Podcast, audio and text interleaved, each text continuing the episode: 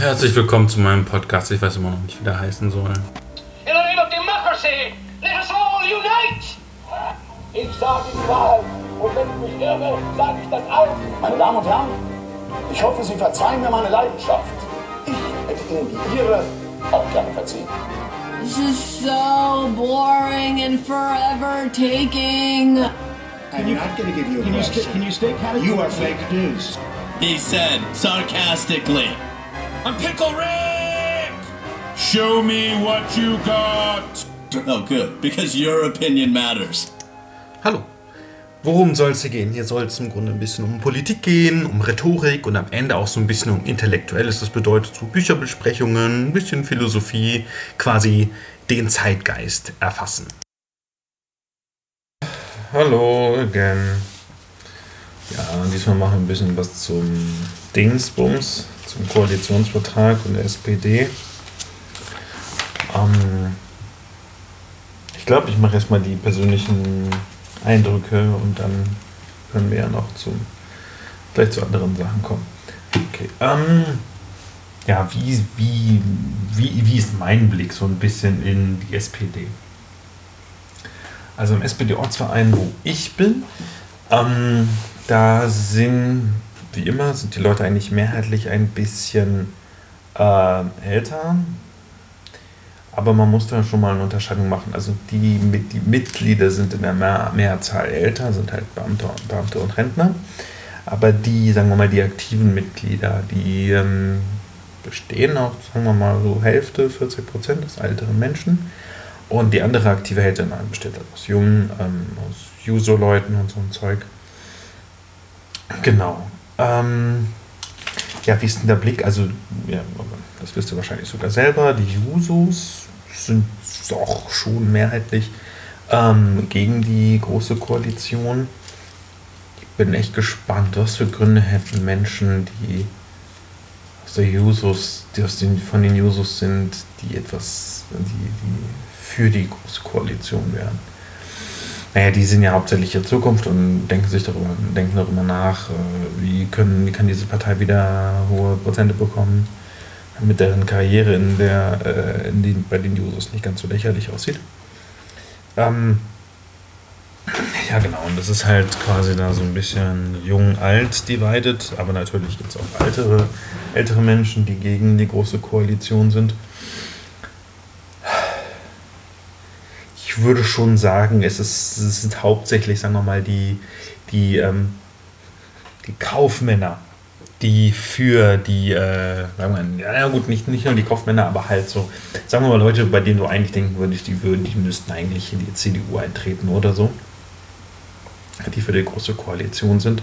Es sind halt weniger die Arbeitnehmer, die dafür sind sagen wir mal, ord- ordinäre Arbeitnehmer. Aber das ist halt auch nicht mehr die Hauptgruppe ähm, von der SPD, weil wenn man sich halt die Zahlen anguckt, dann besteht die SPD ja mehrheitlich aus Beamten und Rentnern und macht auch für diese Leute Politik. Und die Arbeitnehmer sind ja auch immer eine kleiner werdende Gruppe.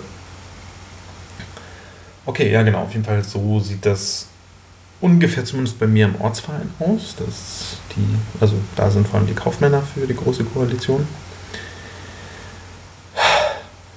Ähm, warum sind sie das? Naja, das muss man, ich denke, erstmal auf dieser Ebene sehen. Diese Menschen ähm, quasi favorisieren immer, ähm, dass etwas zumindest ein bisschen besser ist als nichts.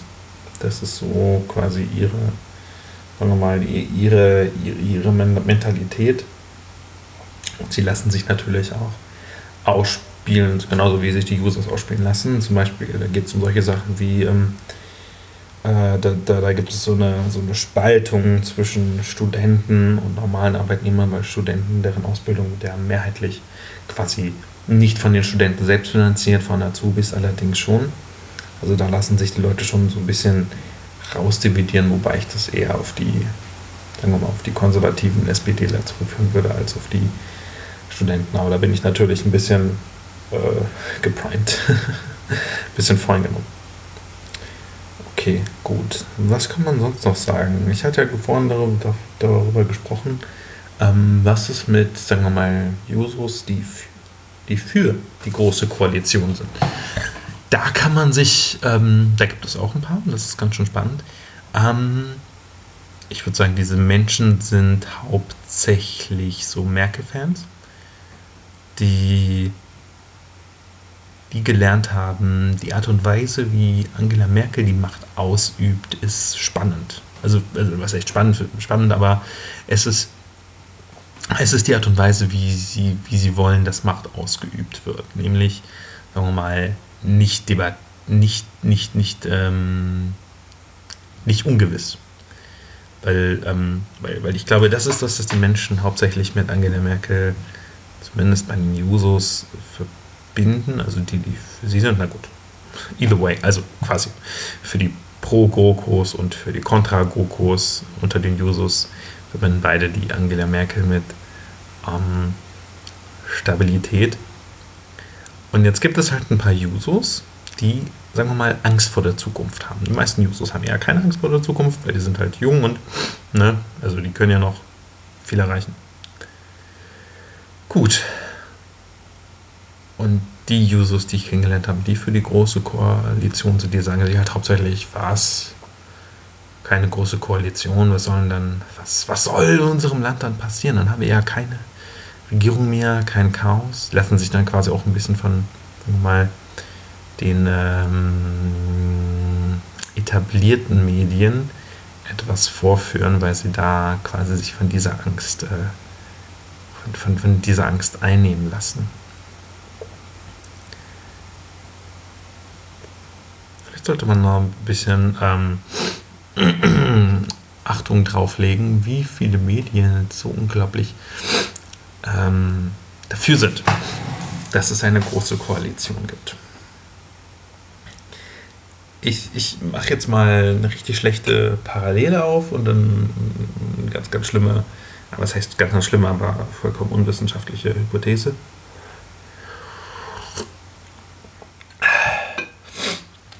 Ähm, sagen, wir- sagen wir mal, die, die Befürwortung der großen Koalition, auch wenn sich das langsam so ein bisschen, sagen wir mal, gesplintert hat, aber die Berichterstattung, als der große als der Koalitionsvertrag rauskam, die war ja schon ziemlich eindeutig. Das kann man ja auch bei ähm, Aufwachen-Podcast nochmal nachgucken. Die war schon ziemlich eindeutig und sagen wir mal stromlinienförmig und äh, sagen wir mal, da wurde, ich meine, da wurde nicht mal debattiert darum, das war echt schlimm. Okay, die, den Vergleich, den ich jetzt ziehen möchte, ist ähm, ein Vergleich, ähm, den ich im Buch äh, Die ganze Geschichte von Janis Varoufakis gefunden habe. Mm, sagen wir mal, ähm, wir befinden uns in der Zeit ähm, nach dem ersten Griechenland-Paket, ne, nach der ersten Griechenland-Rettung.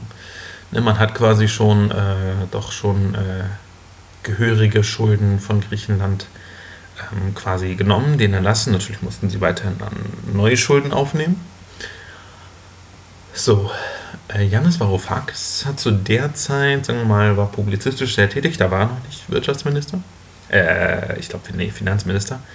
Ähm, und hat äh, sehr viel publiziert, dass, dass Griechenland eher bankrott gehen solle, als äh, weitere, weiteres äh, Kreditpaket zu akzeptieren. So, ähm, wie war das weiter? Einen Augenblick. Genau, also wir befanden uns um die Zeit, als gerade eben äh, das zweite Rettungspaket ähm, verabschiedet wurde. Und sehr wichtig war zu diesem Zeitpunkt nicht den Eindruck zu erwecken, dass der griechische Staat pleite ist, was eigentlich faktisch war. Das ist eine sehr lustige äh, Parallele, aber nee, nee, jetzt bleibe ich erstmal da.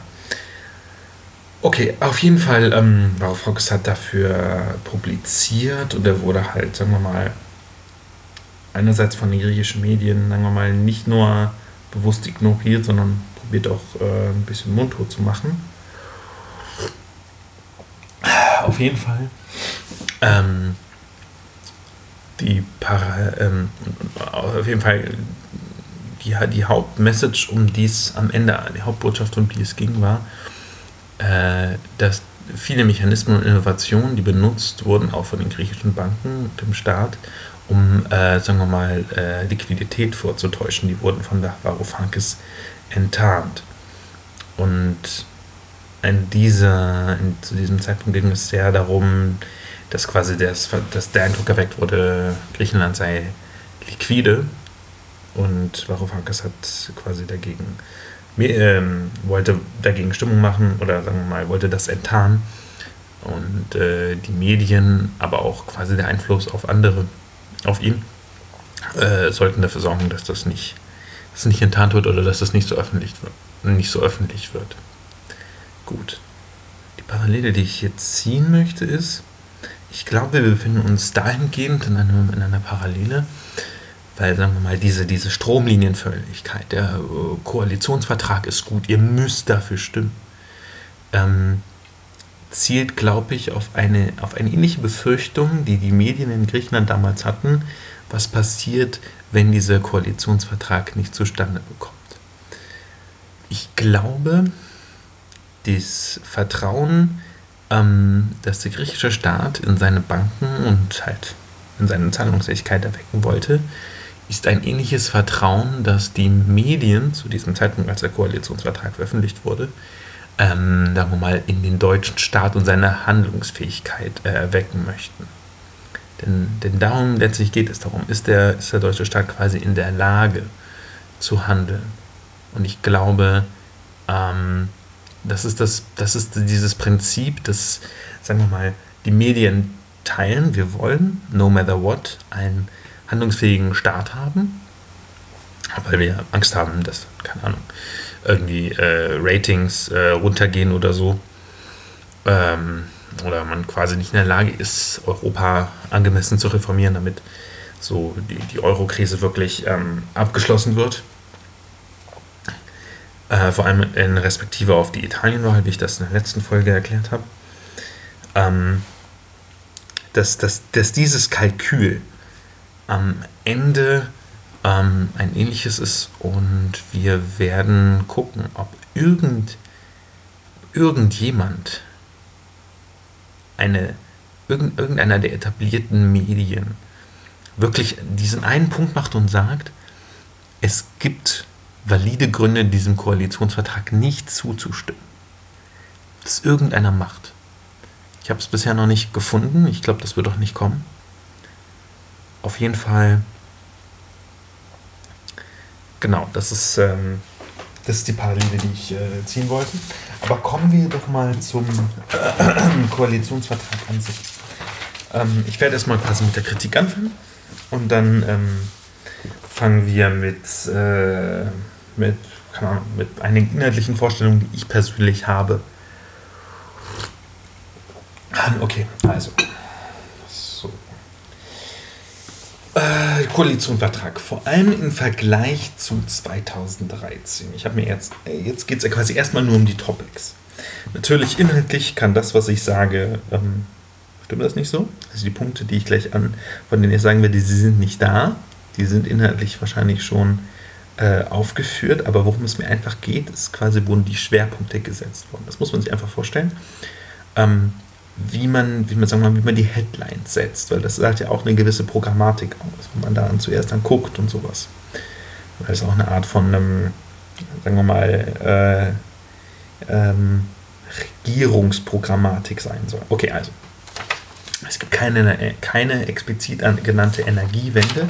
Natürlich soll man toll mit Ressourcen umgehen und so ein Zeug, aber so dieser explizit grüne Anstrich ist in, sagen wir mal, sagen wir, in diesen Hauptlinien nicht nicht wirklich, äh, nicht wirklich erkannt, weil es ja wirklich um die Energiewende geht. Vor allem, wenn man sich ähm, äh, wieder Macrons Vorschläge ähm, anschaut, wo er für einen einheitlichen Energiemarkt ähm, geworben hat. So. Ist explizit nicht auf äh, Finanzmärkte orientiert. Ähm, es gibt keine wirkliche Pflegereform und halt die Chancengerechtigkeit ähm, wird auch nicht explizit äh, angesprochen. Es geht da schon, schon so ein bisschen um soziale Gerechtigkeit, aber ähm, das ist dann quasi Teil der Sozialpolitik und das ist jetzt nicht irgendwie Teil der Bildungspolitik oder sowas. Gut. Dann nächste Sache, wo ist der Koalitionsvertrag explizit nicht europäisch? Erstmal ähm, äh, die, die Europäische Agentur für radikal innovative Neuheiten, wie Macron sie gefordert oder angeboten hat, wird nirgendwo aufgefasst. Wie gesagt, auch die europäische Energiepolitik wird nirgendwo wirklich erwähnt. Ähm, nirgendwo wird sowas wie eine europäische Universität angesprochen. Es gibt keine gemeinsame Eingreiftruppe mit einem eigenen Haushalt und einer eigenen europäischen Doktrin, wie Macron das gefordert hatte, und eine europäische Asylbehörde. Das auch nicht. Gut. Also das sind schon mal, sagen wir mal, sagen wir mal die, die Hauptpunkte, wo es nicht explizit europäisch ist, wo einfach, also da kann man jetzt sagen, die haben nichts dazu gesagt, es kann kommen, es kann aber auch nicht kommen. Und dass es nicht kommt, ist wahrscheinlicher, weil es ist sehr wahrscheinlich, dass sich diese große Koalition nicht an ihren europäischen Visionen messen lassen will. Wieso sie es das dann halt auch nicht genannt hat. Okay. Kommen wir zu allgemeinen Nicht-Adressierungen, also Sachen, die wirklich nicht erwähnt wurden. Kann ich es immer noch quasi positiv formulieren, aber erstmal kommt die negative Kritik.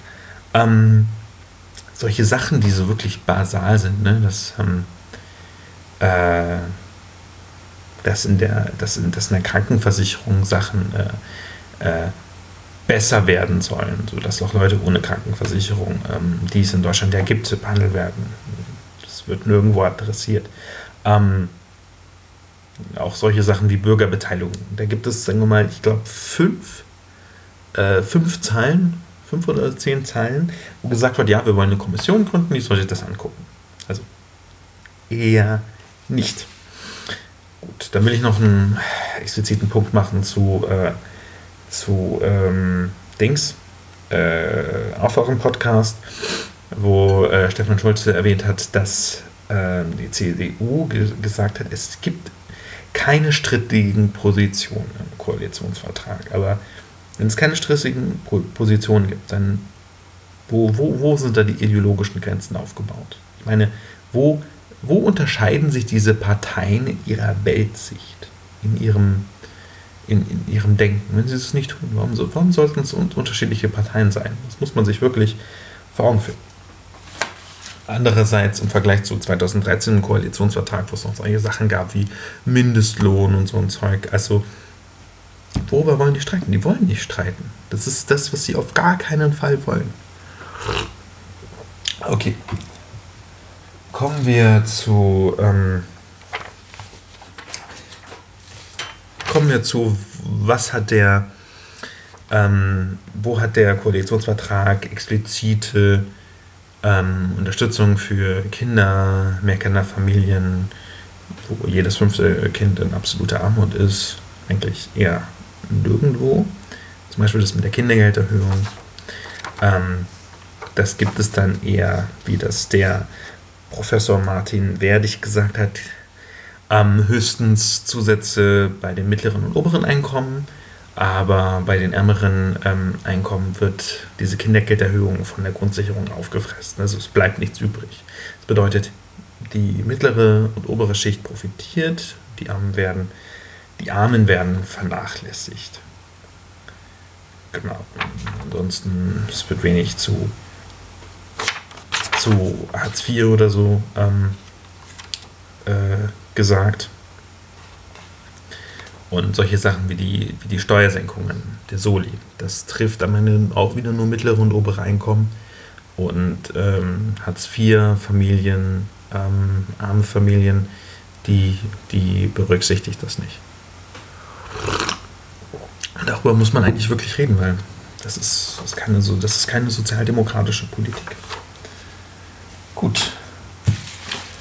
Kommen wir zu dem, ja, wo, wo ich jetzt auch Positionen wirklich beziehen will. Also erstmal, ich denke, ich lehne diesen Koalitionsvertrag ab, weil er ja eine Politik bestätigt und eine Politik und deren Fortführung bestätigt, die grundverschieden von dem ist, was ich von der SPD fordere. Das und das ist quasi schon ein Grund für alle Leute, die sagen, ja, wir können uns doch nicht erneuern, wenn wir in Opposition sind, Regierung und Opposition.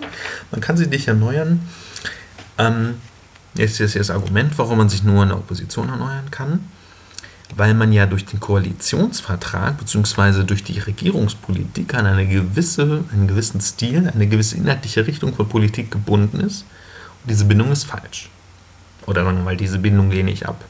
Aber wie kann ich in der SPD, SPD eine Mehrheit für eine äh, Politik gewinnen, deren Gegenteil sie durchsetzt? Also das funktioniert ja nicht. Okay. Der erste inhaltliche Punkt, den ich persönlich habe, ist, wir mal, der Abkehr vom Prinzip Schwächen und Strafen. Das ist, das ist es wirklich, was ich denke. Ich denke, die SPD, auch die CDU, und auch die FDP, die haben eine, sagen wir mal, eine Arbeitspolitik, eine Sozialpolitik eingeführt, die genau auf diesem Prinzip ähm, verfährt. Wie genau meine ich das? Das erste ist ähm, Strafen, ist ganz einfach. Die Sanktionspolitik von Hartz IV sieht so aus, dass man, ähm, dass man Arbeitslosen Leistungen kürzen kann. Also wenn man gewisse Jobs nicht annimmt, dann können einem die Leistungen gekürzt werden. Was ich persönlich, also ich glaube, es gibt die, die, das Recht auf eine Arbeit, die man gerne tut, ist höher als die Pflicht, alle Arbeiten zu tun. Ähm, warum ist das so? Wenn wir über Arbeit reden, dann reden wir darüber, dass ähm, Menschen motiviert werden müssen, zur Arbeit zu tun, äh, zur äh, Arbeit, Arbeiten zu erledigen. Und das ist das Prinzip der Strafe. Ne? Ich äh, bestrafe dich, damit du irgendetwas machst. Wir wissen selber, dass das nicht gut funktioniert ich glaube, die Motivation kann nur dadurch funktionieren, dass man die Leute dazu bringt, etwas zu tun, was sie gerne tun. Und deswegen ist quasi dieser Strafenaspekt falsch, diese Sanktionspolitik, weil sie einen negativen Stimulus bietet. Und negative Stimulus sorgen eher dafür, dass die Menschen darüber nachdenken, wie kann ich diesem Stimulus eher entgehen. Okay, gut. Aber ich habe noch von Schwächung gesprochen. So, was ist die Schwächung in der Arbeits- und Sozialpolitik? Die Schwächung besteht darin, dass man auf einer einen Seite die Leute erstmal sehr gründlich überwacht. Also das fängt damit ja an, ähm, dass die Leute ihre Vermögensverhältnisse absolut offenlegen müssen. Was, was einfach vom prinzipiellen Punkt, ja, man kann jetzt sagen, wow, die haben vielleicht ein, ein Haus irgendwie unter der Matratze oder so oder, keine Ahnung, irgendwelche, irgendwelche Beteiligungen oder irgendetwas, woran sie Geld haben. So. Das ist quasi auf der einen Seite deswegen falsch, weil ähm, Beobachtung erstmal die, die Leute auf eine gewisse Art und Weise ähm, festlegt. Das bedeutet, sie können nicht, ähm, sie, sie können für nichts Größeres investieren. Wenn Menschen ähm, zum Beispiel für ihr Alter vorsorgen wollen oder andere Dinge tun müssen, da, da, haben sie plötzlich ja nicht mehr diese, diese, diese Freigebigkeit, weil sie ja erstmal quasi dieses Vermögen aufbauen müssen, bevor sie Hartz IV ähm, bekommen. So. Der andere, die andere Sache ist, diese, diese, ähm, diese Beobachtung setzt natürlich einen gewissen äh, Druck aus, der ist auch gewollt von, äh, von, sagen wir mal, von der Regierung. Ähm, die Leute wissen nicht, was diese Menschen mit diesen Informationen machen, ob sie sie zu irgendetwas zwingen oder so.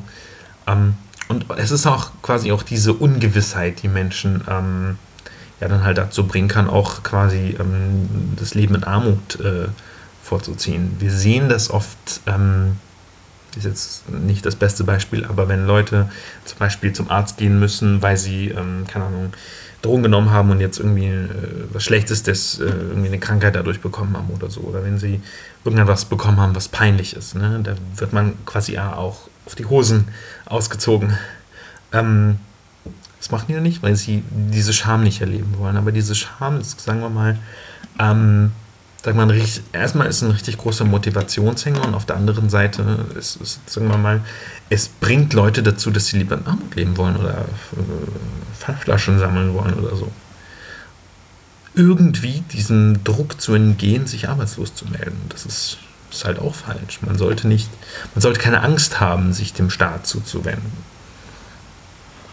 sollen, weil er einem helfen sollte. So, und das zweite ist natürlich, sind die, sagen wir mal, sind die Restriktionen. Die Restriktionen sind ja folgende, ähm, man schafft eine implizite Erwartungshaltung ähm, mit der Forderung an die Hartz-IV-Empfänger, sie sollen, ähm, die, sie müssen sich melden, wenn sie aus der Stadt fahren wollen, oder sie müssen sich melden, wie viele Tage sie bei ihrem Partner oder bei ihrer Partnerin verbringen. Ähm, die Restriktion liegt dahin, dass sie halt was gekürzt bekommen, wenn, ähm, ja, äh, wenn sie das nicht angeben. Oder sie bekommen es halt gekürzt, wenn man sagen kann, ja, da sind ja gewisse Ausgaben, die sie dadurch dann nicht haben. Das Problem ist, dass man ja halt quasi eine implizite Restriktion dadurch schafft, dass die Leute quasi keine eine Angst davor haben, aus der Stadt zu fahren oder bei ihren Liebsten zu übernachten.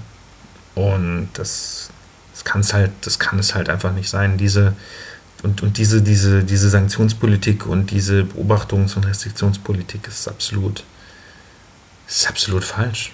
Also da setzen sich Leute hin und sagen, na, es ist besser, die Leute fühlen sich, haben Angst, fühlen sich unter Druck und machen dann auch gewisse Dinge nicht. Hauptsache, sie fangen an zu arbeiten und oh Gott, das, das das ist, das ist alles Teil dieser, dieser Politik, einer Stigmatisierung aller, aller Menschen, die keine Arbeit haben, hinzubekommen. Das ist, sehr schlimm. Ein, ein Satz dazu, man darf niemals die Haltung der Menschen zu Arbeitslosigkeit moralisieren. Wenn man das tut, dann sagt man nämlich, wir, wir wollen durch unsere Politik natürlich nicht diese Menschen stigmatisieren, wir glauben, die Menschen, die, an, die andere Arbeitslose stigmatisieren, sollen darauf kommen, dass es nicht moralisch ist und es dann nicht mehr tun. Auf der anderen Seite macht das niemand. Also sagen wir mal, wo, wo hat, wo hat äh, Guido Westerwelle die Arbeitslosen nicht stigmatisiert? Wo, hat, wo haben das auch SPD-Leute nicht stigmatisiert? Und woran liegt das? Man muss einfach mal an die Klientel denken, die FDP und SPD ähm, verkörpern.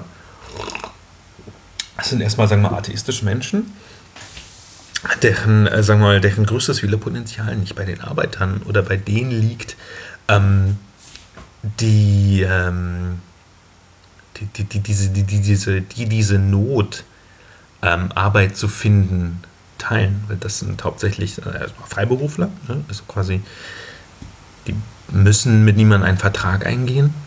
Dann sind es Rentner, die müssen nicht arbeiten, und Beamte, die können nicht arbeitslos werden. Und das ist, das ist zu einem großen, zu einem großen Teil, das repräsentiert, repräsentiert zu einem großen Teil die Leute, die, ähm, sagen wir mal, diese, die, die, die staatstragend argumentieren und diesen Koalitionsvertrag toll finden und die Arbeit der Regierung, ähm, sagen wir mal, fortsetzen wollen.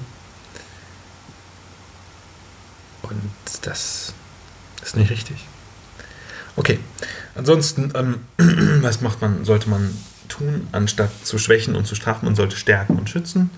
Auf der einen Seite sollte man Leute auf dem Arbeitsmarkt stärken, dahingehend, dass man sie viel besser ähm, äh, ausbildet, also ähm, sagen wir mal, dass, dass die Leute quasi wirklich ähm,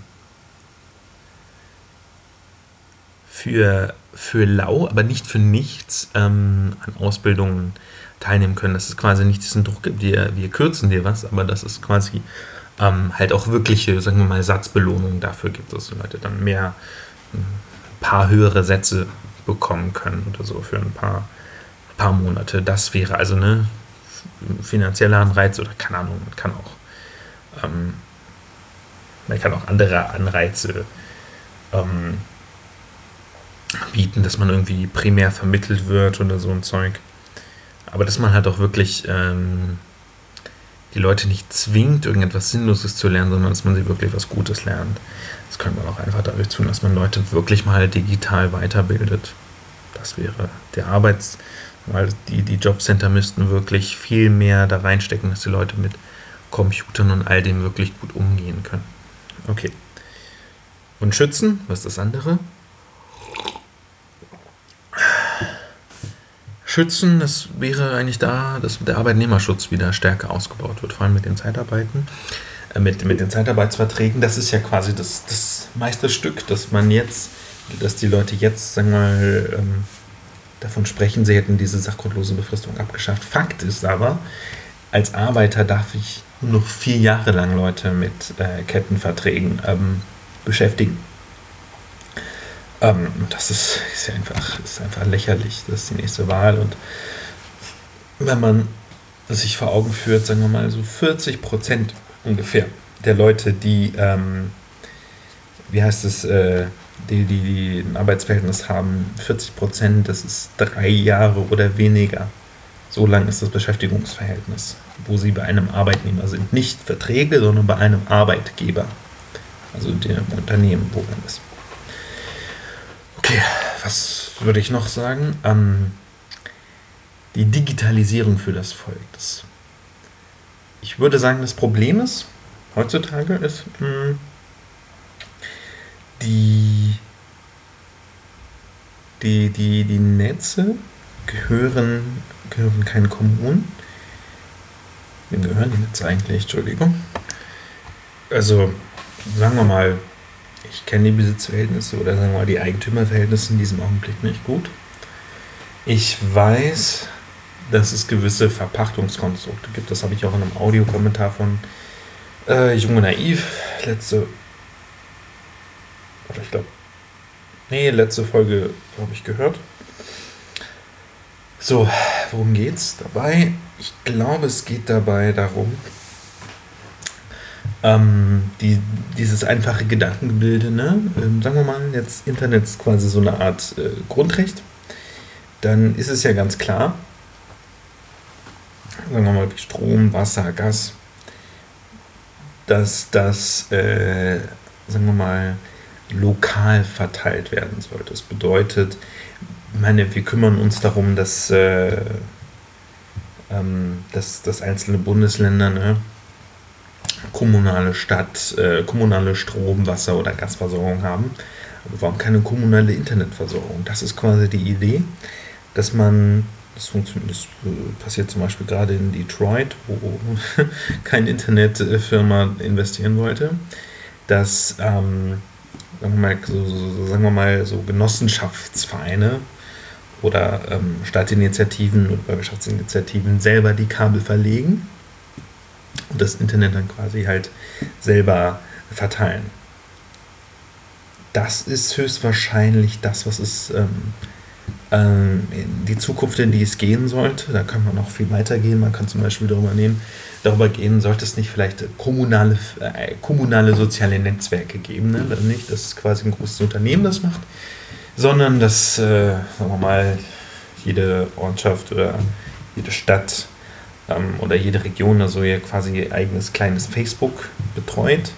Ähm, und da gibt es irgendeine Plattform, auf der die gemeinsam interagieren können. Ich glaube, also das ist zumindest das, was ich mir denke, ähm, dass das auf der einen Seite halt dazu führt, dass ähm, Internet quasi für alle mehr zugänglich wird, aber es bedeutet halt auch, dass wir endlich verstehen lernen, wie, diese, wie, wie dieser Wechsel ähm, von, ähm, von, von, der, sagen wir, von, der, von der Zeitungs- und Fernsehen, Medienrealität zu einer Internet-Medienrealität wirkt und da muss man halt gerade sehen, das wird natürlich viel größer, ich mache da noch einen eigenen Podcast zu, aber der Grundgedanke ist, es gab mal eine Gatekeeper-Funktion, die die Redakteure und so äh, hatten. Die haben sie jetzt nicht mehr.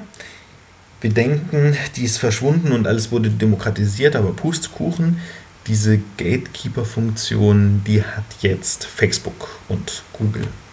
Also die wollen ja quasi unsere Medien neu distribuieren, neu verteilen. Und dafür müssen die dann quasi die Entscheidungen fällen, wer will was sehen. Macht aber viel mehr Sinn, wenn das so plural organisiert ist, wenn, ähm, ja, wie gesagt, wie ich versucht habe, ein bisschen zu erklären, dass dann quasi jede eigene Community ähm, so ihre eigenen sozialen Netzwerke haben. Genau. Das reicht jetzt auch schon mal. Ähm, ich hoffe, ich hoffe, es war ein bisschen unter, ähm, unterhaltsam. Ja, dann gute Nacht. Meine Damen und Herren, ich hoffe, Sie Leidenschaft. Ich hätte Ihnen die Ihre auch gerne verziehen.